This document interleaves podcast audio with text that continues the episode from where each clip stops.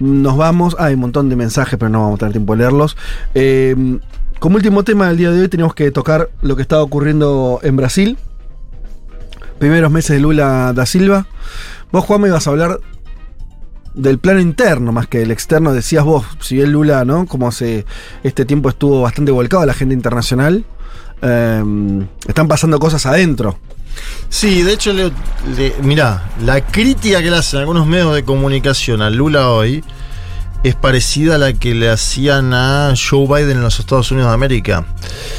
Que está pensando más en el afuera que en el adentro. Eh, acuérdense que cuando bueno, fue la, la invasión a, a Ucrania, Biden tomó una decisión de involucrarse en ese aspecto y que le decía al trumpismo, che, acá hay problemas, fíjate qué está Mm. pasando en Ohio, por decirte, eh, un lugar eh, peculiar y particular. Me da la sensación de que con Lula la crítica que hay de parte de la prensa, una buena parte de la prensa que lo apoyó en la campaña y que ahora lo está sacudiendo es, bueno, preocupate de las cuestiones eh, internas y no tanto de la inserción de Brasil en el mundo. La primera novedad que me parece interesante, que no fue de esta semana en particular, fue de hace 10 días, pero para mí es importante en términos de que dibuja un panorama político judicial, es la destitución del ex fiscal de la causa Lavallato, hablo de Deltán Dalañol, del cargo de diputado. Una destitución que la hace el Tribunal Electoral encabezado por Alexander de Moraes, un adversario de Jair Mesías Bolsonaro. ¿sí? Lo enmarco. Viste que se habla mucho de la justicia en América Latina, cómo operan las cortes supremas, los eh, bueno. En este caso, el Tribunal Electoral brasilero con Alexander de Moraes a la cabeza destituyó a Dalañol y en base a la ficha limpia, ¿sí? Dice la- Alexander de Moraes que tenía procesos judiciales abiertos en el momento en el cual fue electo Claro. diputado y que por eso no podía asumir el mandato. Eh, si quieren, escuchamos al propio Alexander de Moraes anunciando eh, la casación del mandato nada más y nada menos que del ex fiscal de Lavallato del Tantalañol, que abre un panorama preocupante para otra figura de ese espacio, que es ni más ni menos que Sergio Moro, el ex juez de la Claro. cárcel Lavallato. Jef- jefe de algún, algún punto de Dagañol. el jefe de la banda, Claro. claro. como diría alguno. Vamos a escuchar a Alexander de Moraes anunciando la casación del mandato de Deltan Dalañol.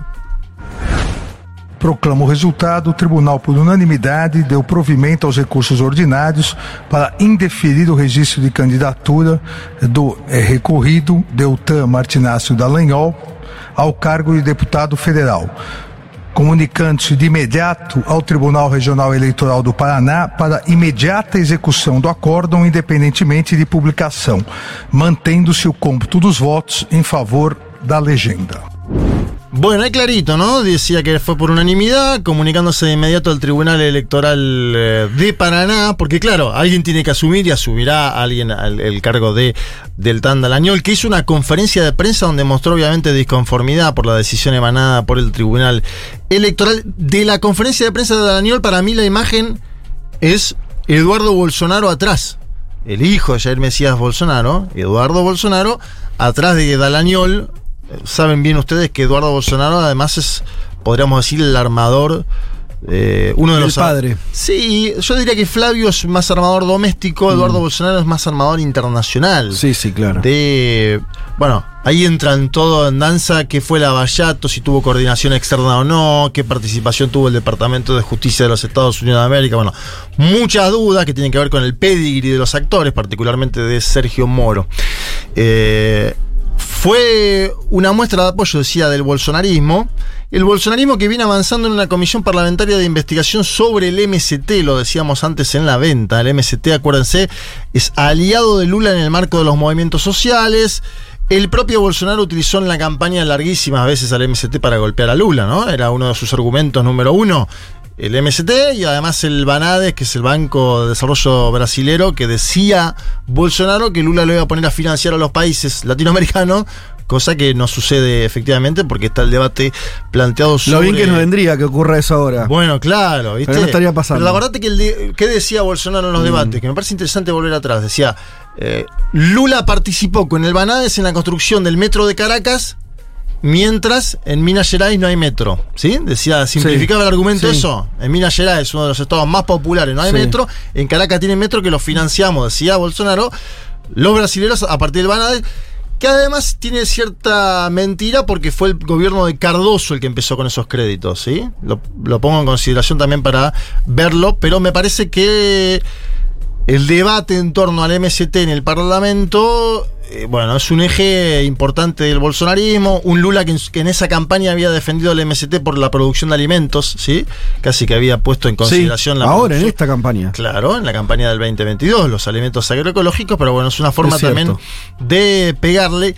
Y ahora nos metemos en, si, si quieren, eh, el problema interno, ¿no? Pues mencionábamos al MST, pero el MST s- sigue con Una sola cosa del sí. apunte, lo contaste de lo judicial, y yo pensé que es medio intrincado, pero ahí eh, vuelven a sonar las alarmas del presidente del Tribunal Superior, Alexander de Moraes, convirtiéndose en una figura política, diciendo quién es diputado y quién no. Sí. Quiero decir, a mí me parece un horror. Sí, sí, un- y un Alexander sea Dagañol, sea Moro o sea eh, Boulos. O sea, estamos yendo al terreno donde ¿no? el juez dice, oye, vos sí, vos no. Y la verdad que yo entiendo que hay argumentos, pero eh, es No, muy finita cuando, esa línea. Cuando ¿eh? cambia el viento va a tener un problema. Vos lo que, lo, que, lo que veo es una construcción política de ese tipo diciendo, erigiendo la justicia en un lugar, ¿no? De Claro. amo y señor. Es que esa es un poco la crítica que planteábamos ya hace un par de semanas, ¿no? O sea, uno puede estar más de acuerdo porque al fin y al cabo cree que, qué sé yo, que el bolsonarismo incurrió en diferentes actitudes antidemocráticas y eso hay que penalizarlo. Sí. Pero ciertamente está en el lugar de árbitro absoluto. Claro. Digamos, y está eh, dirigiendo Sí. inclusive la agenda también. No, y aparte la- hay, hay un segmento de la izquierda que simpatiza con De Moraes llamándolo Yandao, digamos, a- humanizando a De Moraes, ¿no? Cuando De Moraes también es parte de un sistema judicial que fue el que avaló la prisión del Claro. propio Lula durante Era- era 580 juez de Que lo días. Puedes ver como parte de la misma película, ¿no? de Claro, una un distinta. continuum de la influencia de la justicia dentro Claro, de la es decir, política. ¿Quién tiene poder en Brasil? La justicia, ¿no? Es ¿Y quién eso. más tiene poder en Brasil? ¿Quién más? El Parlamento, señores. Claro. Y acá nos metemos, en, para mí, el gran eje de debate de las Sí. últimas semanas. Claro que el Parlamento brasilero generó una disconformidad en, las últimas, en la última semana con dos ministras. Y ahora voy a explicar por qué.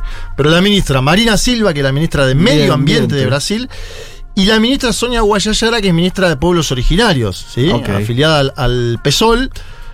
Lula intentó saldar esto como hombre que conoce la política, se juntó con ella, yo voy a contar, pero ¿qué había pasado previously? ¿Vieron con la serie Sí. dicen previously?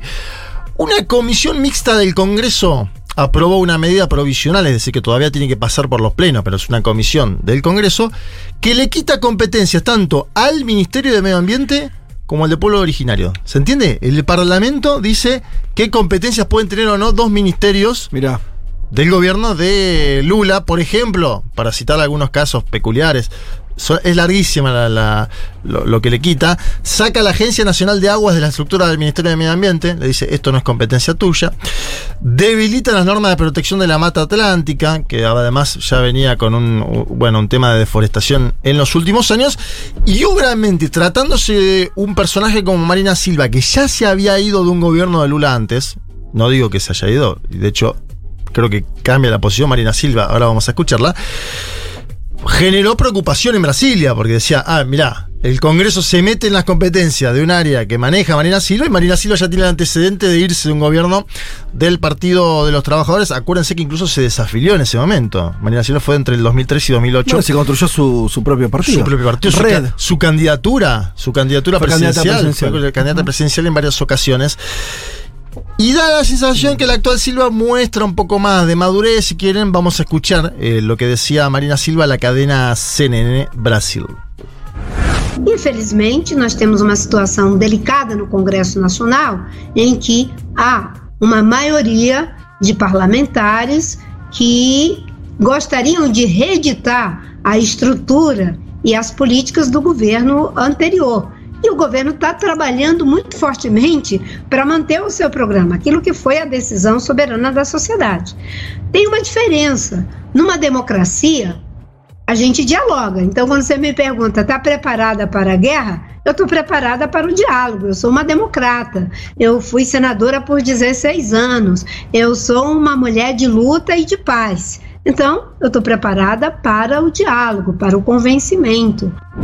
Dice Marina Silva, infelizmente tenemos una situación delicada en el Congreso Nacional donde hay una mayoría de parlamentarios que les gustaría reeditar la estructura y la política del gobierno anterior y el gobierno está trabajando fuertemente para mantener su programa, que es lo que fue la decisión soberana. En una democracia la gente dialoga, yo estoy preparada para el diálogo, soy demócrata, fui senadora 16 años, una mujer de lucha y de paz y estoy preparada para el convencimiento Fíjense, la otra ministra es Sonia Guayayara, que es afiliada al PSOL. El PSOL es un partido que está a la izquierda del Partido de los Trabajadores, pero que forma parte de la coalición de gobierno de Lula, que es una coalición amplia, lo mencionamos eh, siempre, y que es dirigida por el PSOL Guillermo Boulos, precandidato alcalde del San Pablo, ¿no? Una ciudad muy importante.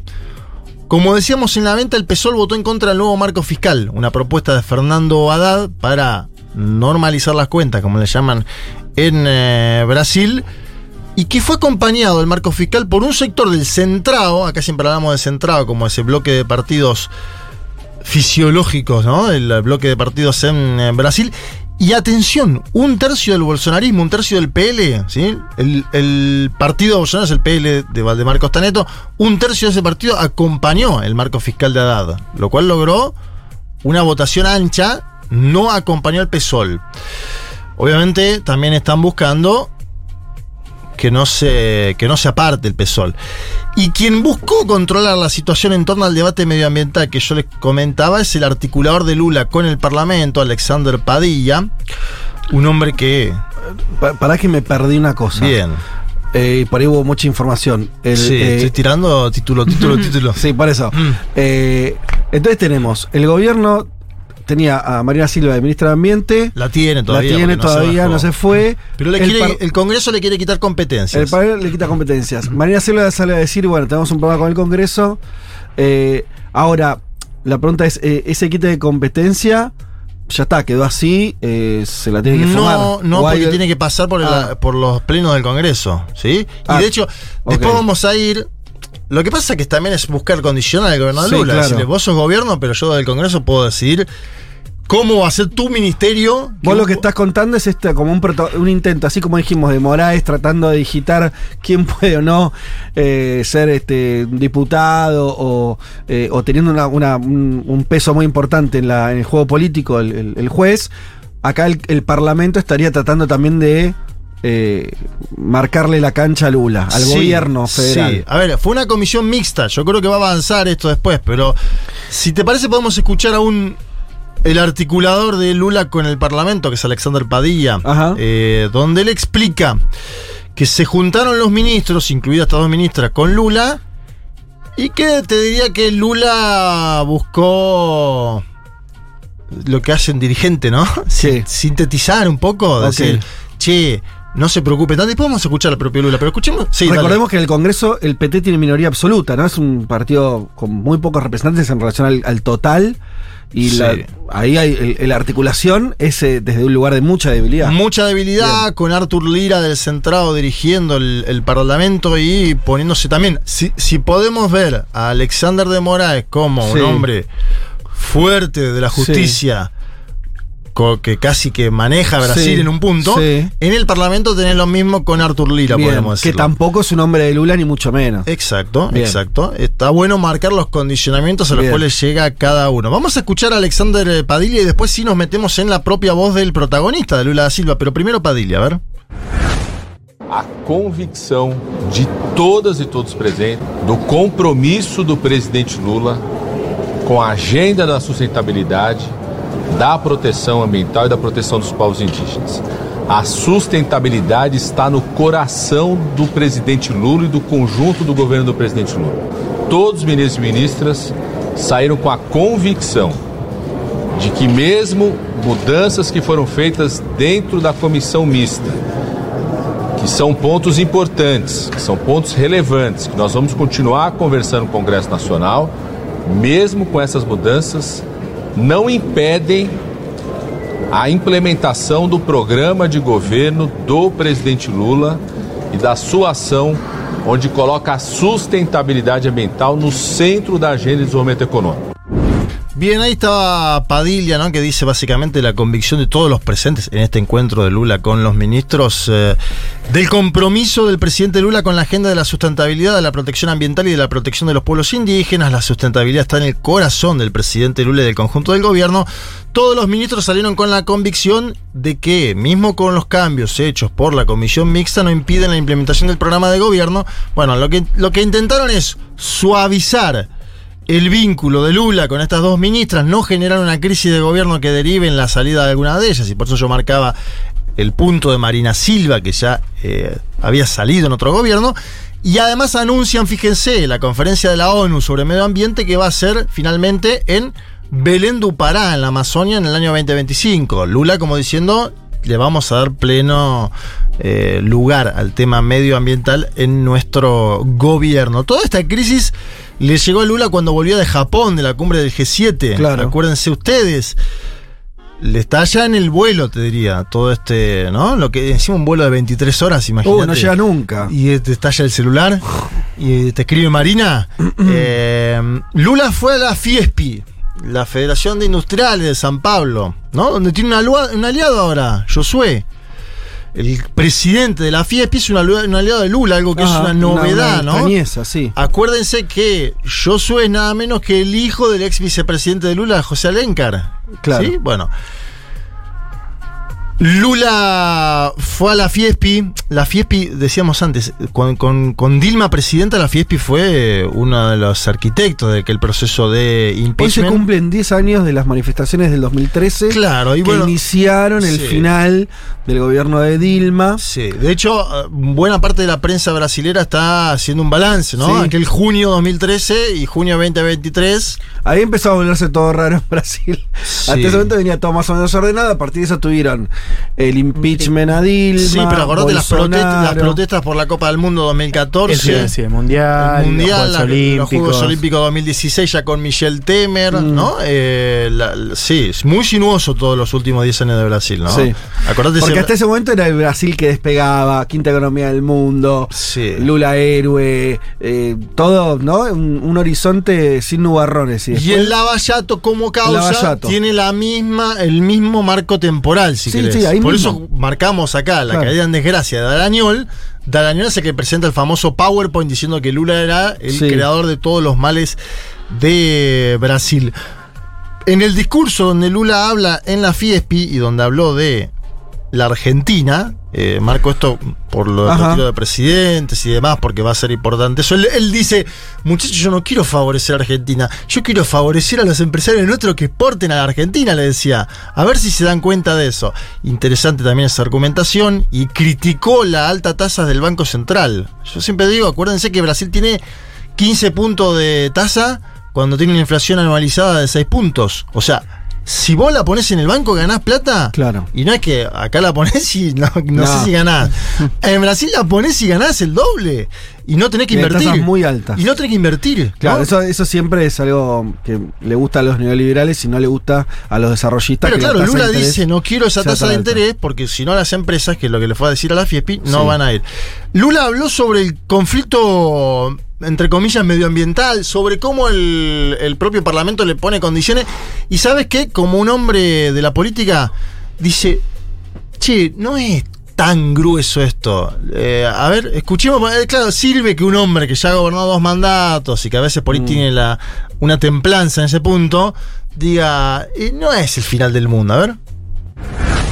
Muitas vezes a gente levanta de manhã e a gente pensa que o mundo está acabando pelo tipo de notícia que você lê. Fui trabalhar hoje, quando eu pego a imprensa que a minha assessoria me dá, normalmente a assessor dá- só dá notícia ruim. Eu pego o noticiário, a impressão que eu tive, que é que o mundo tinha acabado. Lula foi derrotado pelo Congresso, acaba-se o ministério disso, acaba-se o ministério daquilo. E eu fui ler, o que estava acontecendo era a coisa mais normal. Até então a gente estava mandando a visão de governo que nós queríamos. A comissão no Congresso Nacional resolveu mexer, coisa que é quase que impossível de mexer, sabe, na estrutura de governo, que é o governo que faz. E agora começou o jogo. Agora nós vamos jogar, vamos conversar com o Congresso e vamos fazer a governança daquilo que a gente precisa fazer. O que a gente não pode é se assustar com a política. Eu vou repetir: toda vez que a sociedade se assusta com a política e ela começa a culpar a classe política, o resultado é infinitamente pior. Dice Lula, muchas veces nos despertamos y pensamos que el mundo está acabando por las noticias que leemos. Dice, fui a trabajar. Cuando veo la prensa que mis asesores me dan, claro, le informan, no le hacen un Sí. informe de lo que salió en los medios de comunicación. Y él dice, normalmente los asesores solo dan malas noticias. La impresión que tuve es que el mundo había acabado, dice Lula. Lula perdió en el Congreso, ¿no? Lee las cosas. Fui y leí y lo que estaba pasando era la cosa más normal, dice. Una comisión del Congreso queriendo cambiar una estructura del gobierno que es difícil cambiar. Ahora el juego empezó, dice Lula. Vamos a conversar con el Congreso y vamos a gobernar. Lo que no podemos hacer es asustarnos de la política cuando la sociedad se, asusta con la política y empieza a culpar a la clase política. El resultado es infinitamente peor. Ahí parece estar hablando de lo que fue el bolsonarismo como deriva de todo este escenario. Y también le pidió, y con este último audio eh, nos vamos eh, a, a- una conclusión de esta columna, también le pidió a la FIESPI un mayor esfuerzo en la situación actual de Brasil. Eh, y, y lo mencionaba yo antes, ¿no? En un momento donde el Banco Central está con una tasa tan grande de interés, me parece interesante que vaya Lula y que diga a ver si los industriales pueden dar un poquito más, ¿no? En la situación actual de que vive el país. Escuchamos la segunda parte. Nós não temos o direito de errar. Qualquer um pode errar nesse país. Nós não vamos errar. Porque nós vamos fazer tudo o que tiver que ser feito. Porque, na nossa opinião, o povo pobre, que muitas vezes é tratado com desprezo, é, na verdade, um grande ativo desse país.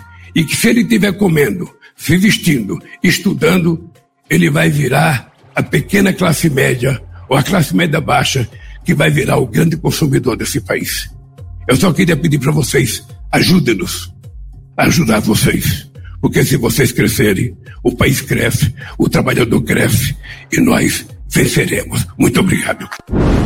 Dice Lula ahí, nosotros no tenemos el derecho de equivocarnos. Cualquiera lo puede hacer en este país, pero nosotros no, porque vamos a hacer todo lo que hay que hacer. En nuestra opinión, el pueblo pobre, que muchas veces es tratado con desprecio, es un gran activo de este país. Y si él estuviera comiendo, vistiendo y estudiando, se va a convertir en clase media, en gran consumidor. Les quería pedir a ustedes, ayúdennos a ayudarlos, porque si ustedes crecen, el país crece, el trabajador crece y nosotros venceremos. Bueno, Lula optimista dentro de un marco de gran convulsión general, dentro de un marco con condicionamientos de la propia justicia, más sobre el ámbito bolsonarista, pero sobre la política en general, y con condicionamientos del Congreso que aún así aprobó el marco fiscal propuesto por Pero que lo deja Lula con problemas con una serie de aliados, entre ellos Marina Silva, Sonia Guayayara y el PSOL, ¿no? que votó en contra del marco fiscal, mientras además el bolsonarismo pone la lupa sobre el MST y Brasil está en una situación